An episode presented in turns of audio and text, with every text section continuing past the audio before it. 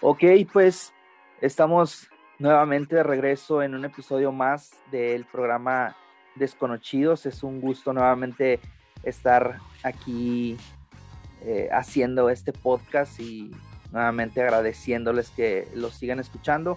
Y hoy tenemos un invitado desde Saltillo, Coahuila, arriba al norte otra vez. y él es Gerardo Lira. ¿Qué tal, Gerardo? ¿Cómo estás? Muy bien, buenas noches ya. Este aquí oscureció. Muy feliz y, eh, de estar aquí contigo y de compartir pues lo que he hecho hasta ahorita en, cuestión literaria. Gracias. Sí, y este, investigando, sí has hecho algo, algo interesante ahí con las publicaciones que has, que has este, realizado eh, en tu trabajo. Eh, me gustaría que te pudieras presentar para que la audiencia te conozca un poquito. Sí, claro que sí. Pues mi nombre es Agustín Gerardo Lira Mendoza, soy docente, también soy un técnico en educación artística. Este, nací aquí en Saltillo en 1978, tengo 43 años ya este, y he trabajado de maestro ya por 20, 21 años, 21 años ya de trabajo docente y he estado trabajando en regiones como la, la, región carbonífera de Coahuila, allá en Acuña, en región frontera, perdón, de, de, allá en Acuña, en la región centro, ahí en frontera Coahuila, y, este, y después me vine a trabajar aquí a Saltillo, y es donde empiezo yo a estudiar artes. Ya me gustaba, ya estaba, yo era apasionado de la música, también de la, de la pintura, del, este, del teatro. Con el tiempo fui afianzando más estos, estos gustos, convertirlos en parte de mi carrera pero sobre todo en crear producciones que me sirvan a mí, que les sirvan a, a, a los docentes, pero también producciones que puedan eh, satisfacer el gusto literario para los niños, sobre, este, creando cuentos y en, este, en, una, en, esta ocasión que voy a presentarles también un, uno de los libros más, de, de, los que más me gustan, que es un, un libro de una novela fantástica acerca de un hurón. También... Okay me he dedicado a la composición de, de, música, me gusta componer, toco algunos instrumentos. Bueno, todo lo que sea cuestión creativa me gusta mucho. Me ¿Cómo, gusta es, mucho. ¿Cómo es que nace en ti esta, esta pasión por, la, por el arte, por la creatividad y, y más que nada demostrarlo ¿no? a las personas? Porque prácticamente el arte es dar a conocer eh, lo que sin, sentimos, pensamos y transmitirlo ya sea en pintura, en canciones, en este en escritos. Entonces sentí cómo es que nace esta, esta pasión por el arte. El dibujo, yo empecé a crear mis primeras eh, obras artísticas a través del dibujo, observando primero a mi hermano, él vi que él tenía la habilidad, y dije, bueno, pues si él puede, yo también, mi hermano mayor, y empezó ya a hacer mis primeros trazos de dibujos, me copiaba lo de los cómics, empecé a leer cómics y luego me gustaban eh, dibujar algunos paisajes, empecé a agarrar pinturas. Después me gustó la música que él escuchaba y empecé también entonces a, a buscar este, géneros musicales diversos y me, encantó el rock folclórico, este, el metal, el gótico, todo lo relacionado con el metal me encantó toco de todo, me gusta de todo, pero en especial ese tipo de música, sobre todo la música nórdica. Otro de los espacios que me encantaron en el arte fue haber participado en un coro polifónico en la escuela y estuvimos viajando a varios lugares de la República en, este, en convenciones de coros normalistas. Ya la interpretación me encantó, me gustó mucho y entonces también le di un, por un lado a la música también a, a componer mis propias canciones que, que de hecho este, en la, eh, se hizo una rondalla en la, en la escuela normal donde yo estudio, donde yo estudié y que ahora trabajo afortunadamente. Ahí aprendí a tocar la guitarra, este, combiné el canto con la guitarra y, y, y empezamos nosotros mismos, los, los integrantes, a crear nuestras propias canciones. Y ahí nació una canción que él este, la tengo ahí en YouTube también. Ok. ¿Cómo se llama esa canción? Se llama Te dejé de amar. Tocada por una rondalla. Este, sí, hay varias versiones, como tuve una coincidencia con una con ahora un amigo, un muy buen amigo que la escuchó y la interpretó en su secundaria para un concurso, esa canción. y él me dijo que, mira, no conoces mucho esta canción, pero la voy a tocar. Este, la compuso un cuate y eh, eh, bueno, todavía no lo conozco porque quisiera conocerlo. Y la empezó a cantar y dije, ah, mira, esa es mi canción. y, este, y de ahí nació una bonita amistad y cuánto, y empezamos a seguir componiendo canciones. Tengo más canciones, pero en ese, ese en particular este, me gusta mucho por la historia que tiene. Nació cuando empecé a tocar la guitarra este, le interpretamos una rondalla, la rondalla la seleccionó, después conozco unos buenos amigos a través de esa canción y pues ya, ya he grabado como tres o cuatro versiones de esa misma en, pop, en este, al estilo de rondalla, etcétera. Qué suave. Oye, y por ejemplo, las composiciones, ¿te inspiras en algo en específico o lo haces conforme va llegando el, no sé, digamos, ves ahorita a una persona enamorada y sobre eso escribes o es más personal tus composiciones? Sí aprovechas todas las experiencias, o sea, la, la, la creatividad nace y la imaginación nace de la realidad. Si la realidad la transformas en una canción, la transformas en un cuadro, la transformas en lo que tú quieras. Pero si no lo vives, este, difícilmente lo transmites. O sea, podemos aprender de cabeza ajena, pero cuando lo vives tú, eh, lo, vives en ti, eh, lo sientes, lo, este, te hace enojar, te hace, sentirte feliz y lo quieres transportar a algo, lo haces de muy, muy diversas maneras, de, de la forma que más te guste. En ese tiempo estuve, estuve haciéndole en canciones y sí, fueron experiencias de amor, de desamor, de, este, de traición. válido, muy válido. Y ya después con, con, la escritura, lo hice primero con la intención de, bueno, primero fue por, lo escribí porque fue una oportunidad que se nos dio a, los maestros de escribir. Hubo una convocatoria, eh, nosotros mandamos proyectos. Yo mandé primero un, un, título que se llama Tour por Coahuila. Ah, ok. Eh, primero quería hablar yo de la historia en, en general de Coahuila, pero pues había muchas cosas que ver de, mi estado y lo hice a través de los museos que aquí mismo hay. Y les gustó la idea, entonces me aceptaron el proyecto, fui seleccionado y, empecé a escribir mi... Pero fue motivado más que nada por eh, querer aportar algo a la, a la educación, al ramo que estoy trabajando. Ok, esto de este libro de Tour por Saltillo en términos generales, perdón, por Coahuila, discúlpame, de, de, qué, de qué trata este libro, Gerardo. Bien, es un libro de actividades para el alumno de, de tercer. Hay una asignatura en todos los estados, que es, una asignatura en la que el niño puede estudiar las características de su estado, las, las condiciones climáticas, este, lo turístico, la población, todo encapsulado en la historia y la geografía de tu propio estado. Y en Coahuila este, tuvimos un tiempo en el que no existía, estuvimos trabajándolo, después deja de existir y yo vi la necesidad de, que, de ver la, la, la historia y la geografía de Coahuila a través de sus museos.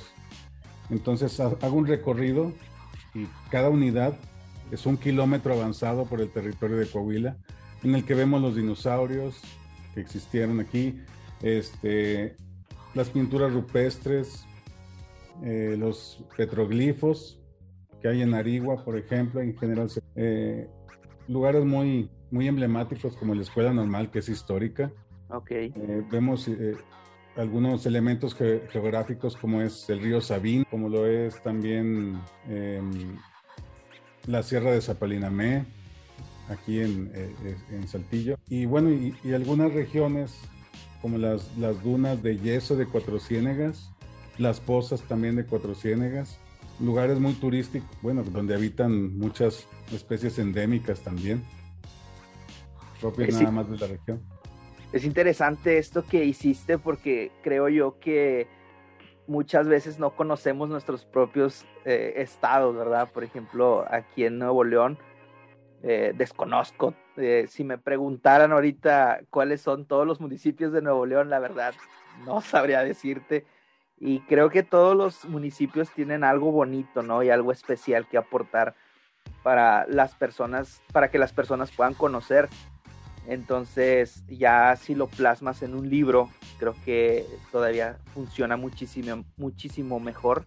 Y más en los niños, ¿no? Porque creces aprendiendo. Se me hace muy interesante esta parte. ahorita que mencionas esto, se me viene a la mente las personas que quieren viajar al extranjero y a veces escuchas, ¿no? Que te que dicen, este, pues primero conoce tu país, ¿no? Y luego eh, trata de conocer el extranjero, porque creo yo que México es uno de los países que muchísima aportación tiene en, en todos los aspectos que veas, en lo cultural, en lo turístico, en lo, en lo que es la música, eh, entonces libros como, como el tuyo, este del tour por Coahuila, creo que cumplen con una función demasiado importante para dar a conocer esto de este estado por estado, por así decirlo, y en este caso, pues... Sí, y, créeme, a veces sorprenden los niños cuando ven eh, que hay lugares cerca de ellos que tienen bastante historia, en el que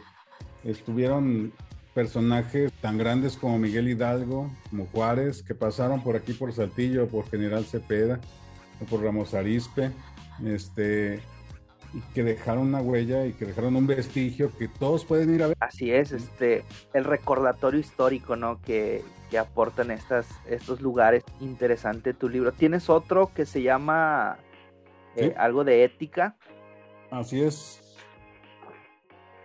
este? ética hacker. Ese, ese me suena que lo escribiste más como para la NASA. ¿De, qué, ¿De qué trata este libro, Gerardo? Bien, pues este libro trata más que nada de la formación cívica y ética. Okay. Es un libro dedicado a, a explorar estudios, estudios a través de una noticia eh, real que pueden encontrar ellos en internet, en diferentes fuentes, empiezan a analizar las situaciones que dieron pie a, diversas situaciones. Ellos crean sus, propios, sus propias herramientas de estudio, investigan, proponen soluciones, ven los, las partes en que tal vez eh, esta persona fue la que estaba equivocada, tal vez esta situación no debió ser así, debió haberse manejado de, otra, de una manera diferente. Ellos analizan todo el contexto del, eh, de las noticias y después lo proyectan este, con un video, con algún artículo digital, con un blog, con herramientas eh, electrónicas. Pero la parte padre de, de, este libro, eh, hacker, es un término mal utilizado muchas veces.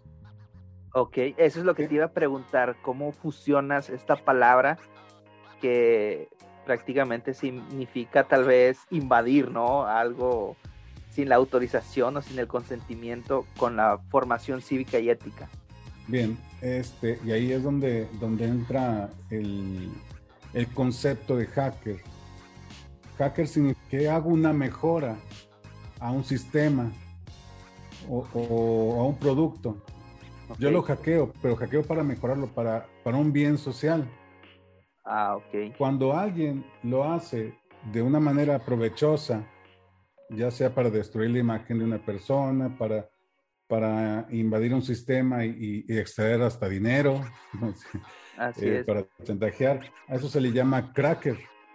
Ah. Entonces, mientras el hacker lo modifica para, para hacer las cosas bien, para mejorarlas, el cracker no, es, busca un beneficio y destruye un sistema para eh, ya digamos, perjudicar a alguien o, a algo. La ética, ¿dónde entra?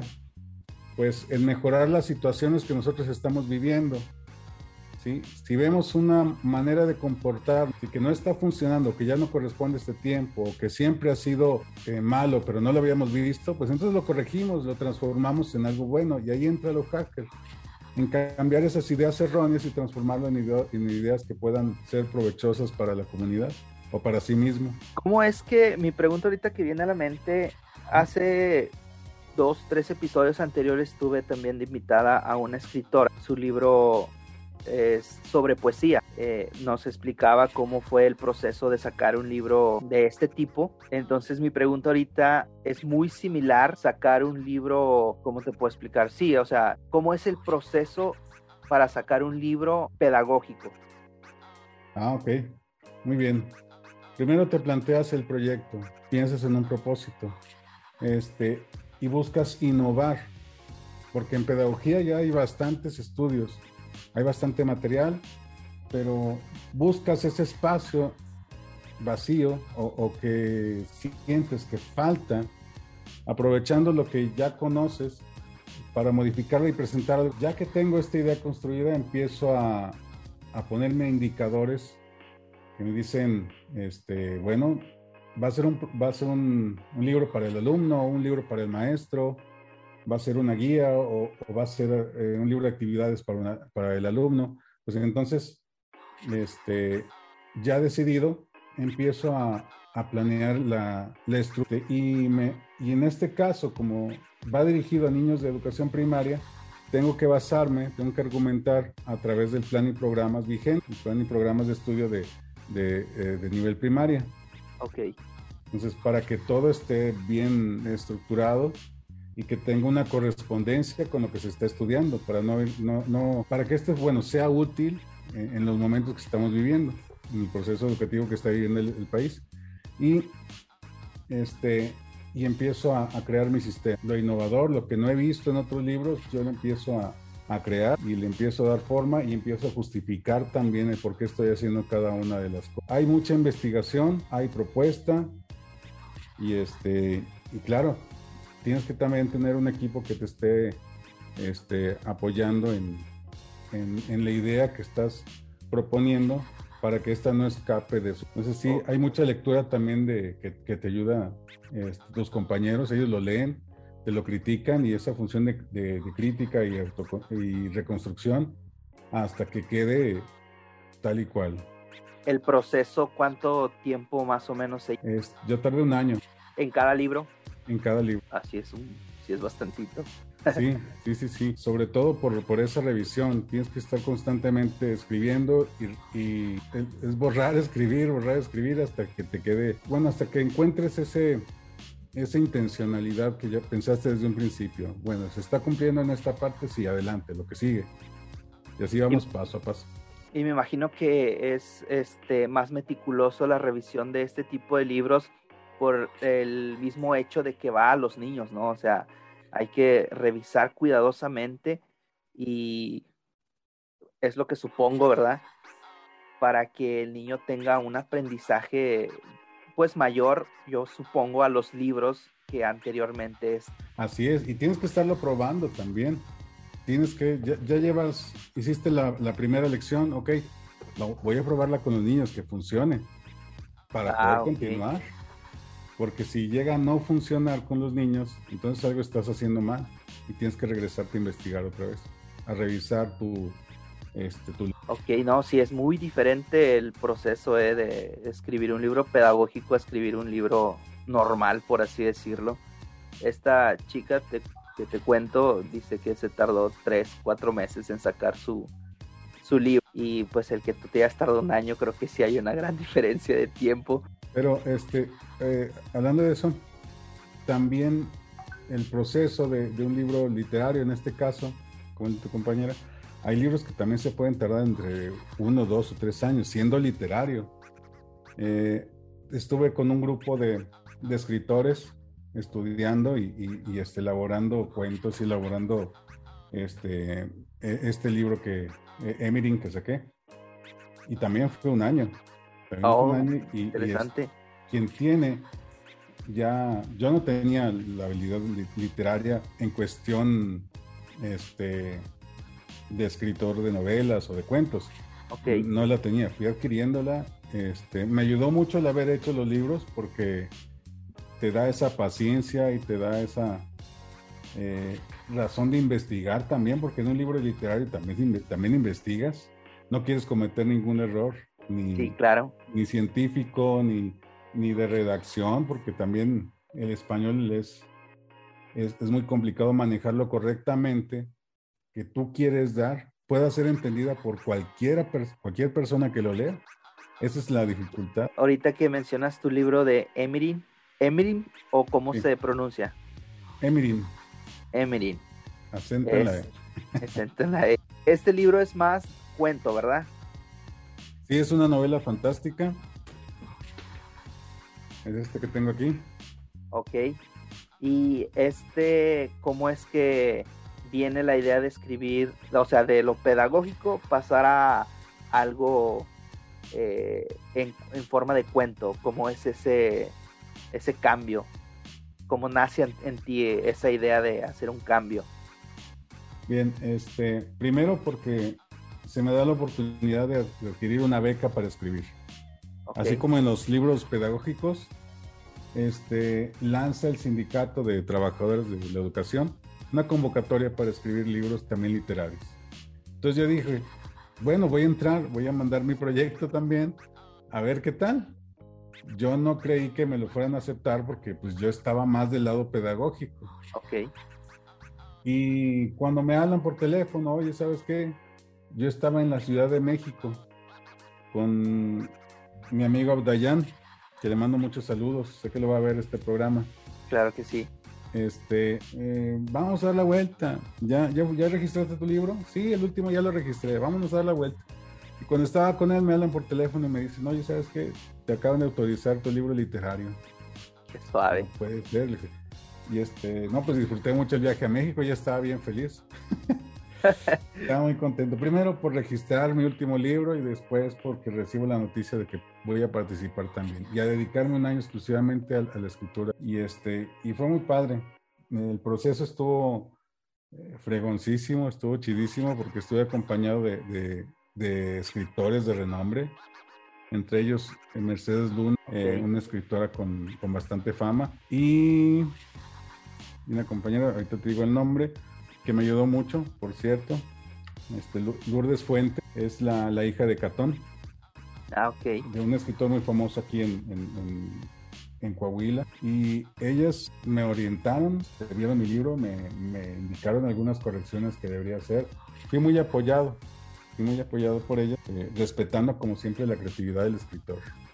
Eso es lo que me gustó bastante. Ellos pulieron mis habilidades literarias y este pude también pues crear ahora sí que una, una, historia que tenía ella en mente en la que proyecto muchas de las cosas que he vivido y también es, relacionándolas con, con, un mundo fantástico que me gusta mucho porque me gusta leer este todo aquello de del Señor de los Anillos de, de Harry Potter de, ese tipo de historias Fantasía, este, fantástico, algo fantástico. fantástico. Y, y, bueno, además de que otra vez me, reinicié con el gusto por la lectura, porque lo tenía algo perdido, sí leía uno que otro libro, pero ahora este, con esta práctica, con, este, eh, con estas ganas de escribir, me nacieron otra vez esas ganas. El libro trata de un hurón, es contado por una tercera persona, por así decirlo, que es otro huroncito, ¿no? Así es. Este, ¿cuál es la historia de este hurón del, de tu cuento? Bien, eh, la historia de este cuento es que ellos eh, encuentran en el bosque un lugar donde vivir. Este era un árbol muy frondoso, lleno de, agujeros. Ok. Pero este árbol, este, aparte de alojarlos entre sus ramas, entre los huecos que, que tenía, les dio un alimento el libro se llama, eh, perdón, el, árbol se llama Árbol de Sangre Hurón. Llega un hurón malherido después de una cacería, lo, ponen en, este, en uno de los hoyos para que descanse y la sangre empieza a adherirse a la madera, a recorrer las venas, de, el a recorrer el interior del árbol. Y el árbol empieza a formar una niebla alrededor de ellos, empieza a darles poderes, este, y ellos, como un ritual, le ofrecen su sangre para alimentar al árbol. Y el árbol, en cambio, este, les protege todo el tiempo con la, con la niebla. Entonces se hace un bosque de neblina enorme en lo que conviven varias especies. Pero los hurones todos claro que va a haber envidias de, de otros animales que, que, bueno, quieren tener también el poder del árbol, descubren las habilidades de los hurones y empieza una guerra. En la primera guerra los cuervos se alían a, a otros depredadores y atacan el pueblo de los hurones. Cuando empieza la guerra, los lobos, los zorros, los búhos empiezan a atacar, las serpientes, pero los cuervos que habían iniciado con, con esa reunión, con esa idea de atacarlos, no, no, se encontraban ahí. De repente, cuando empiezan a alejar los hurones a todos los demás animales, ellos mismos se alejan del árbol y es donde los cuervos empiezan todos juntos a picotearlo y a destruirles su casa. Pero al mismo tiempo, alimentándose del árbol, adquieren también un poder. Y después de eso desaparece. Ya nadie vuelve a ver a los cuervos. Todos los animales los odiaron y seguían odiándolos a través del tiempo. Y así es como inicia después la aventura de Emily, un pequeño hurón que en una rejuvenecida población de hurones empieza a tener sueños, sueños okay. que se parecen a su realidad. Pero en esos sueños, él era el héroe. Peleaba con halcones, peleaba con águilas, peleaba con lobos y siempre ganaba. Esos sueños empezó a platicarlos a los demás y al principio lo ignoraban o, o se jactaban de él, diciendo, ay, qué tontería me estás diciendo. Pero con el tiempo él también desarrolló una habilidad de contar historias. Historias que él pensaba que eran verdaderas. Y todos los demás empezaron a creerle. Empezaron a gustarle la forma en que lo platicaba y hasta la reina de los hurones estaba feliz de que los contara porque a veces participaba en esos sueños y estaba feliz porque siempre salía ganando. Y entonces ella ordenó que a este hurón no lo desmientan, díganle que sí, que, que, todo es verdad. Y pobre de él aquel que le diga lo contrario, porque disfrutaban todos los hurones de, después de una cacería de escucharlo, de ver cómo brincaba, cómo saltaba, cómo se expresaba, las aventuras tan increíbles y estaban contentísimos. Pero él al creer que podía hacer todo eso, se atrevía a muchas cosas. Y en una ocasión, un cuervo mal herido, de, de plumas rojas, era perseguido por un halcón. Y en esa persecución, este, el cuervo entró a la niebla. Y el halcón asustado, porque era conocido que si entraban los depredadores al reino de los hurones, muy posiblemente se toparían con la reina. Y, era, y ella los masacraba, los mató. Entonces no querían entrar en la niebla. Pero, como era un cuervo con un poder diferente a los demás, este, choca con un árbol y pierde una pluma. Y esta pluma empieza a hacer que la niebla se disperse. Y el halcón se da cuenta, toma la pluma y se da cuenta que puede entrar al bosque y poder ver lo que hay allí, porque la niebla, la niebla era tan intensa que al entrar decía, corría el, el, peligro de chocar contra los árboles y quebrarse su pico o sus, o sus patas o sus alas y, y era un riesgo. Pero con esta pluma las cosas cambiaron. Entonces halcón buscó otra vez aquellos aliados antiguos con la intención de, de buscar a los cuervos y su poder y atacar de nuevo al, a la comunidad de los hurones. Ese es el comienzo de, de, de toda historia. la historia. Qué interesante, suena muy, muy interesante. Eh, ahorita que platicaba, sí se me viene a la mente así como El Señor de los Anillos o historias como estas, ¿no? Muy... Obviamente, eh, siempre he dicho, o sea, la inspiración obviamente va a nacer de lo que tú aprendes. Entonces, eh, por eso a veces encontramos similitudes en, en, algunas cosas y como este tu libro del hurón. Con, por ejemplo, ahorita que a mí se me vino el Señor de los Anillos a la, a la mente. Y a mí me fascinan las guerras, me fascinan esas historias donde hay, tal vez no había pensado en guerras entre animalitos, pero pues es válido, ¿no? Eh, estaba leyendo un artículo a, ayer, me parece, donde mencionas que el árbol de la sangre del hurón, árbol de sangre de hurón, algo así, sí. este, lo te inspiraste para de un de un árbol que estaba en tu en tu estado ahí en uh -huh. si no mal recuerdo Sabinas Coahuila así es así es Entonces, ahí en Sabinas Coahuila eh, pasando el semidesierto que hay en Monclova este, empiezas a encontrar algunas extensiones del río, del río Bravo lo que genera también un ambiente distinto, muy de muchos árboles, de árboles muy grandes y muy altos. Y hay un río en particular que este, se llama Río Santa María. Ok. En, ese río, eh, aparte de, me gusta mucho ir a nadar a ríos, tengo una conexión muy padre con eso. Y este, hay un árbol en especial y, que fue partido por un rayo. Ok. Pero solo el, eh, del fondo a la mitad del árbol hay una abertura. Es como si fuera una habitación. Cabe una persona, caben hasta dos o tres personas ahí adentro. Oh, qué loco. Tiene más o menos tres o cuatro metros de altura y el, y el árbol está en pie y, ese ambiente y, que está un poquito eh, el, árbol está cerquitita del agua, ese ambiente del agua, la naturaleza, los árboles gigantescos, me, encantó. Este, y es algo con lo que he vivido eh, bastante, bastante tiempo en mi niñez, porque íbamos mucho a Musquis, Coahuila, un lugar muy cercano, en el que también encontrábamos ríos y arroyos con, con bastante naturaleza, con bastante... Es más, no, no pasaba mucha gente por ahí, así que se conservaba. Y ver ese espectáculo de ríos limpios, de, este, de animales, este, ahora sí que nativos, digamos. Sí, sí, sí. Este, lugares no tan invadidos y, que podías apreciar y, disfrutar sobre todo. Dije, no, tengo, que poner eso, tengo, que buscar algo, relacionarlo con, alguna historia. Y aparte de, del árbol, ¿hay más de ti en este libro de Emery? Pues está, está mi familia en el, en el cuento. Ok. De hecho, el nombre de Emery es por mi, por mi hija. Mi hija se, mi hija se llama Emi. Entonces, tenía que transformarlo a, algo nórdico, algo que tuviera un, final parecido a esas historias. Y le agregué el IN, Emily, la R y N, Emily, y, este, y a los demás nombres eh, utilicé una parte del nombre de un familiar y una terminación distinta. Ah, llegada a lo, a lo nórdico, me imagino.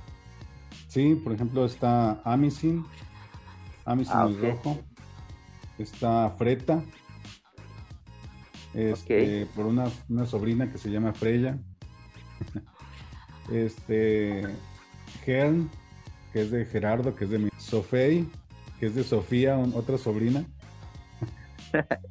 y, así vamos a encontrar este, a toda mi familia con cada uno de los nombres. Qué, qué suave. Estaba leyendo también en el artículo que metes música en este libro o hay música o eh, describes canciones en el libro. Así es. Compuse todas las canciones que están en el libro. No las he publicado aún, pero estas historias, estas, estos poemas que podemos ver ahí, pues son canciones en realidad. Este, cada capítulo tiene una. Y como un trovador, quien va, este, el narrador, el narrador al final las está cantando cuenta la historia y canta la canción. Y así en cada capítulo. Interesante. ¿Esto también, las canciones las compusiste tú o completamente el libro es... Es, es mío. no, sí, pero qué chido, o sea, aparte de, de este, escribir toda una historia, escribir aparte canciones se me hace un poquito más complicadillo, por así decirlo, pero pues qué chido. Y, otra cosa que hice para este libro fueron las ilustraciones. Ah, sí, también lo leí en el artículo que hiciste todos los dibujos. Así es, a todos los, los dibujé, a todos los personajes que se encuentran en el libro. Este es Freta. Ok. El narrador y cantante del, reino. Y pues también eh, a escribir y después dibujar, escribir y dibujar para tener un libro lo, más completo posible con las habilidades que tengo, con lo que creo que, puedo hacer. Hiciste mucho, compadre. está, muy, está muy interesante ese libro. Eh, ¿Cuál fue tu mayor desafío? En esos tres libros que has escrito, ¿cuál sientes que ha sido tu mayor desafío? Este fue siempre innovar salirme del contexto y, hacer algo distinto. Esa es la, la, dificultad más grande. porque tienes que sorprender a, quien va a leer tu libro, tienes que eh, sorprender al, que, al que va a hacer un trabajo escrito de investigación. Eh, tienes que retar también al, lector a, que realice lo que, lo que yo le propongo, a que lo utilice para su aprendizaje o que descubra un, un mundo nuevo y tratar de engancharlo desde el principio. Sí, claro. Este, para que tenga siempre al final em, una emoción, un, conocimiento adquirido o simplemente un disfrute de, de, lo que otra persona puede hacer y que le puede inspirar tal vez. Se me hace un poquito muy lucha interna, ¿no? Estar pensando. Una de las frases que dice normalmente mi esposa es, este, haz lo que le gusta a las personas para que llames la atención, o sea, no pienses primero en ti, porque normalmente a veces pienso mucho en mí y creo que lo que a mí me gusta le va a gustar a todos y caigo como que en ese error de querer innovar pensando solamente en mí pero creo que sí este involucra mucho también lo, los demás no porque y es ahí donde te digo que entra como que esa lucha interna como yo pienso que estar meditando y pensando en el y si le quito esto o si le pongo esto o si no va a gustar o si no va a llamar la atención y entonces donde estás este haciendo borrador y borrador y es a lo que va mi, mi siguiente pregunta cuál es el punto en el que tú sientes que ya está listo que ya va a tener un impacto a las demás personas o que va a influir a que las personas sigan consumiendo tu contenido este bien cuando sientes que es un libro temporal, que cualquier generación este, pueda disfrutarlo. ¿sí? Que, que cuando tienes en, en, tus manos un documento que puede trascender. También cuando ves interpretadas todas tus ideas. Okay. Cuando estás consciente de que, de que hiciste todo lo, lo posible e imposible para que quedara exactamente como, como que, y, que tiene la posibilidad de, ayudar y de otorgarle algo diferente a los demás. Una de las cosas que sí tuve que aprender bastante fue en cuestión de redacción. Uno siente que, que ya tiene, que ya, ya, lo tienes, ya eres un buen redactor, ya, ya puedes escribir, escribe todo lo que quieras, sí cuando ya estás en el ejercicio, cuando ya lo estás realizando, la verdad te topas con muchas deficiencias. Dices, la torre, este, tienes razón, tengo que cambiar esto. la revisión de los compañeros también es muy importante. De alguien que haya tenido la experiencia para que también reciba su orientación. Nadie nace de, este, espontáneamente. Cuando sucede, pues son genios, ¿verdad? Pero, pero todos tienen una experiencia, todos tienen que recorrer un camino para llegar a, y, a veces, muchas veces no lo hacemos solos.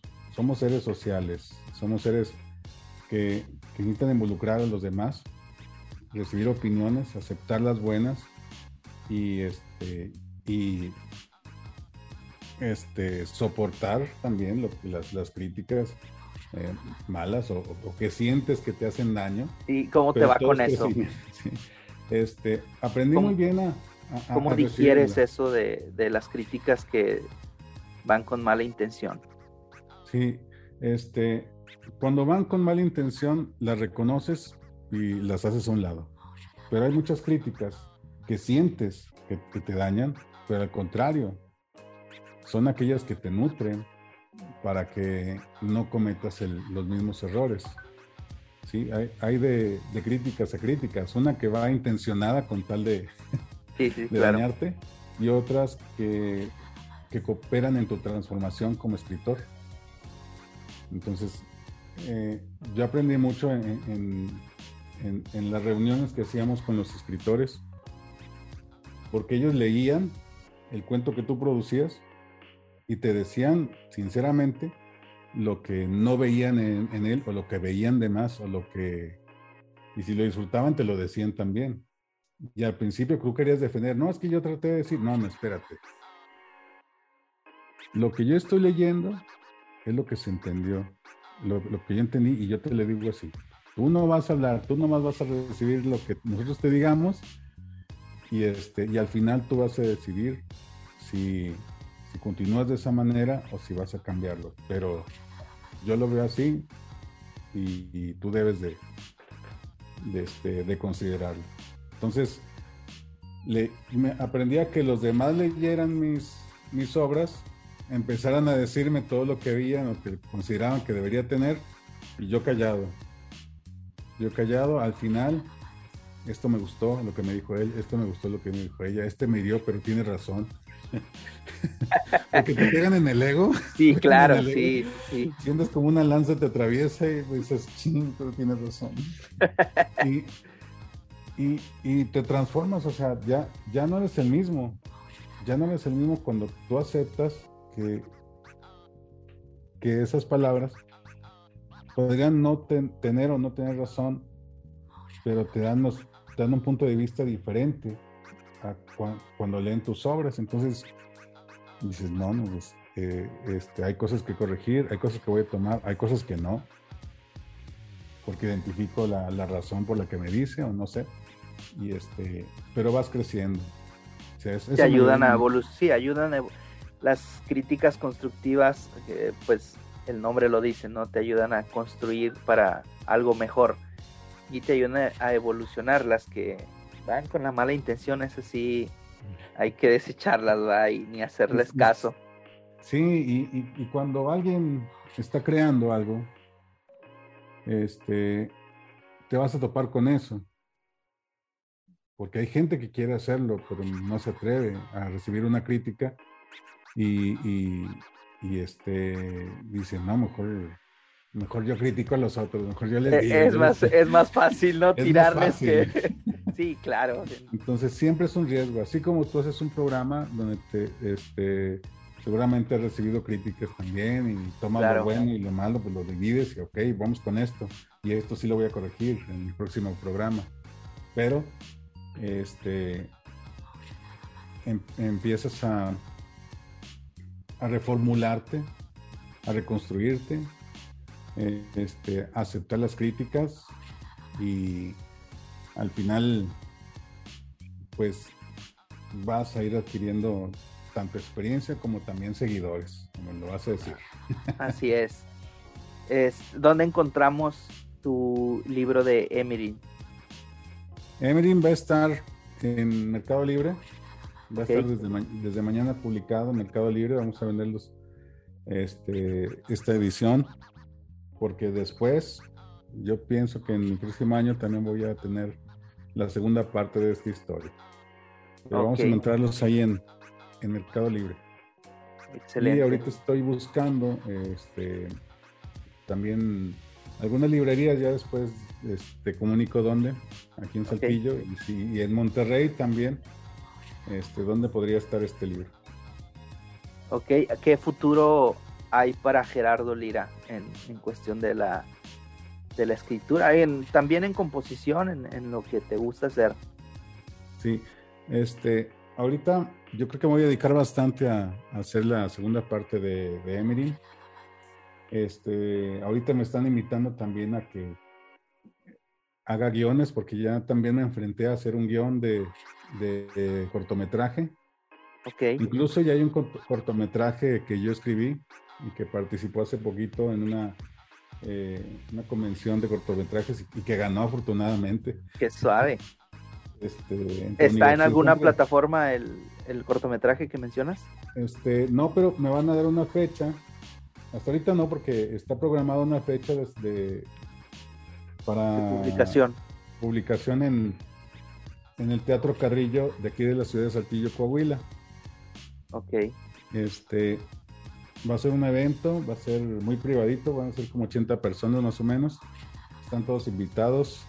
Este, y pues me dijeron que iba a ser más o menos entre 4 y 5 fines de semana, que, va a aparecer en cartelera para, para ir a verlo. Se llama Cirujano Digital.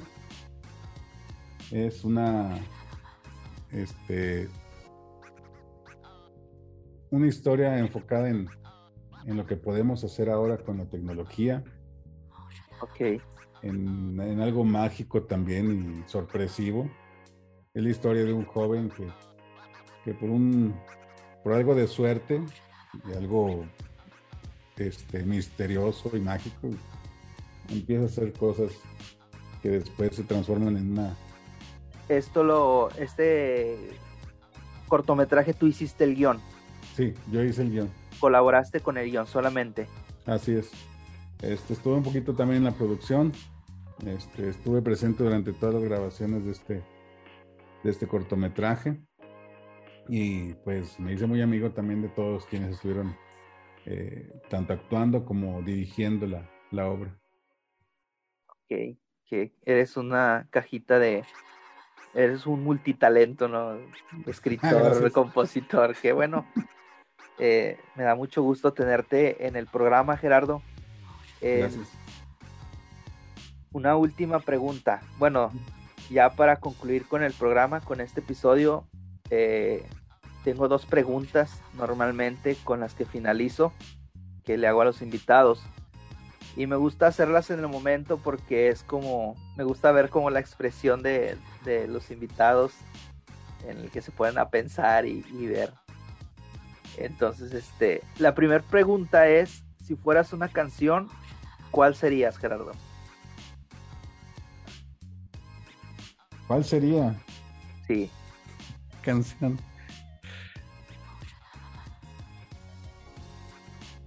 Puede ser conocida, no conocida. ¿Qué canción sería? Eso, es, lo que te digo que me gusta ver de las de los invitados, su, su búsqueda de la, de la canción, sí. Yo creo que así dura bastante el programa, ¿no? Dura dos horas. este. Por mi libro de Emery sería esa canción de El Guerrero Hurón. Ok. Pero de las que todos conocemos, este, hay una canción en un disco de Alejandro Sanz que se llama El tren de los momentos. De hecho es la primera canción. No recuerdo su nombre. Ok. Este, déjame te lo Sí, claro. Yo también voy a voy a checarlo para poder ayudarte. Alejandro Sáenz dice, ¿verdad? Esa canción.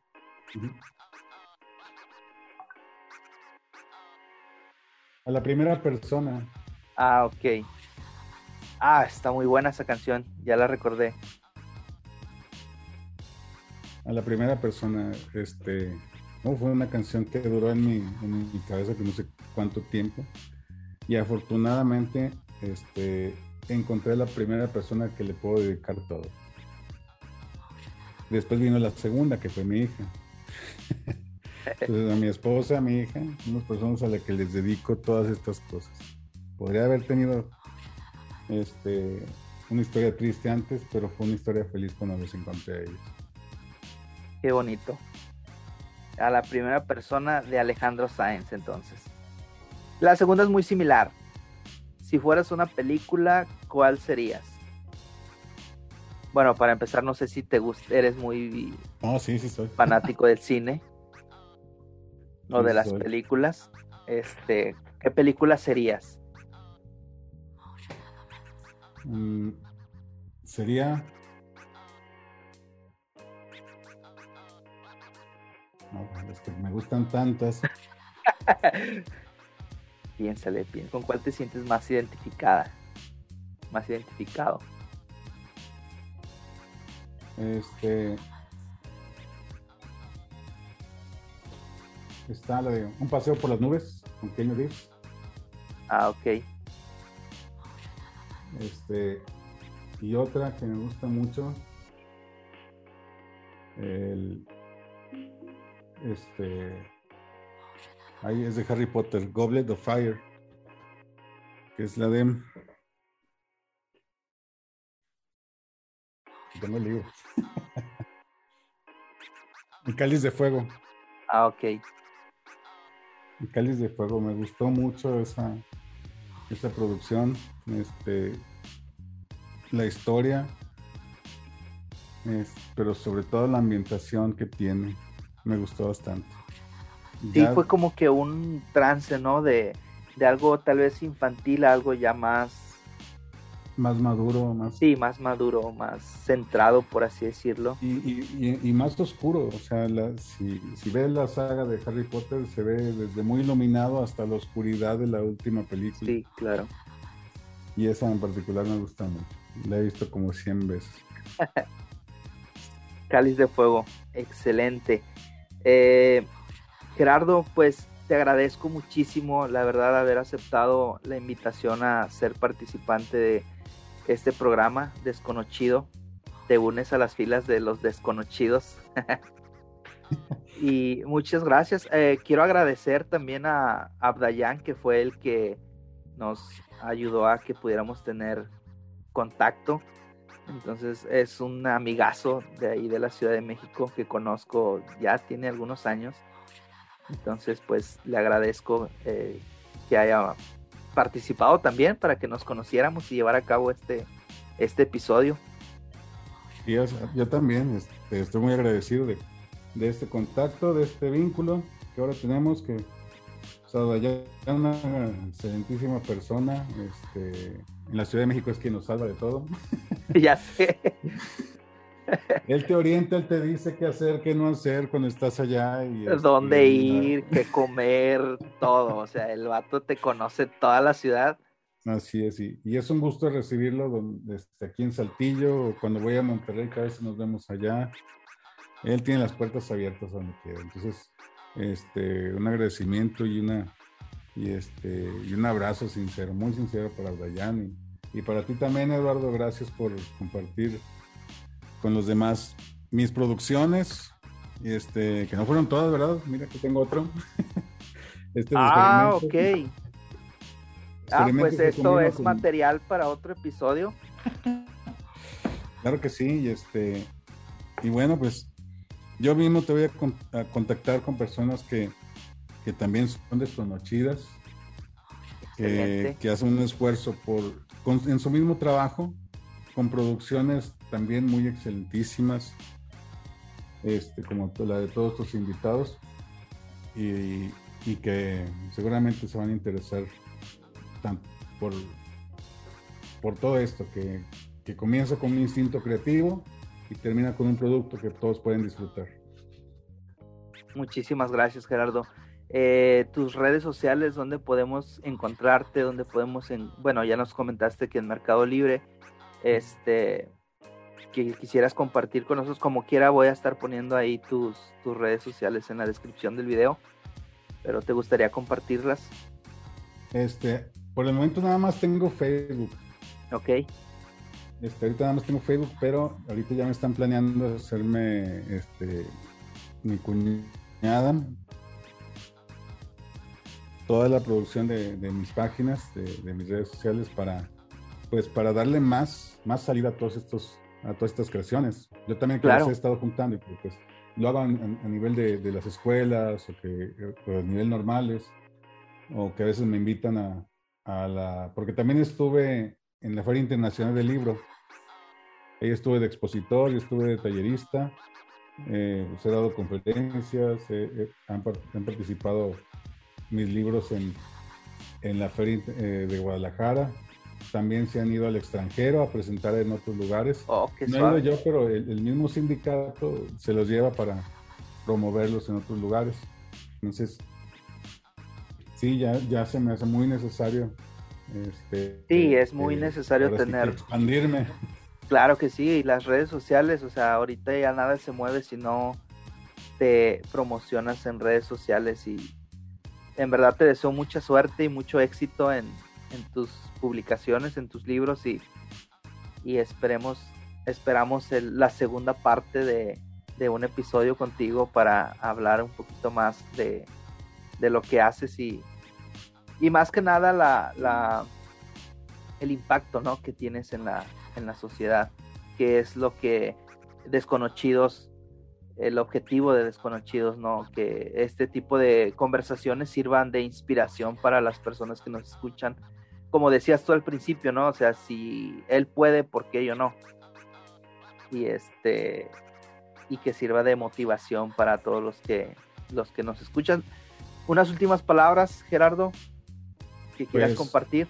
Sí, claro que sí. Este, em, la, la, la creatividad nace de tu propia realidad. Disfruta lo que vives y compártelo de la manera que tú quieras, de la manera que más te guste. Pero trata de dejar siempre algo para las personas que amas o las personas que quieres ayudar. Ya sea conocidos o desconocidos, todos van a apreciar cuando lo haces con, con calidad y con amor. Muchísimas gracias, Gerardo.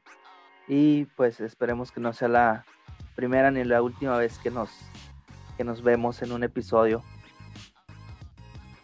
Claro que sí. Sí, sí, estaré muy atento también a, tus publicaciones y para conocer a más gente. Ya estuve conociendo, también este, empecé a ver la de la, este, la chica que hace poemas, que es un libro de, poemas y, muy padre. Muy padre. te felicito por esta iniciativa. Muchas gracias, Gerardo.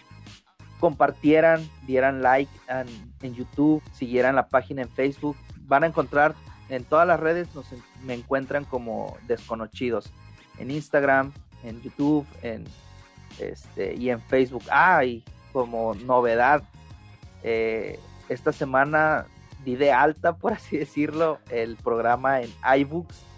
Entonces también ya van a estar eh, teniendo disponible el, el, programa ahí en esa plataforma. Si les gusta este tipo de contenido, dejen su comentario este, aceptamos todo tipo de críticas. Aquí aprendimos ya con Gerardo que eh, hay que apechugar las críticas que a veces vienen con mala intención, ¿no?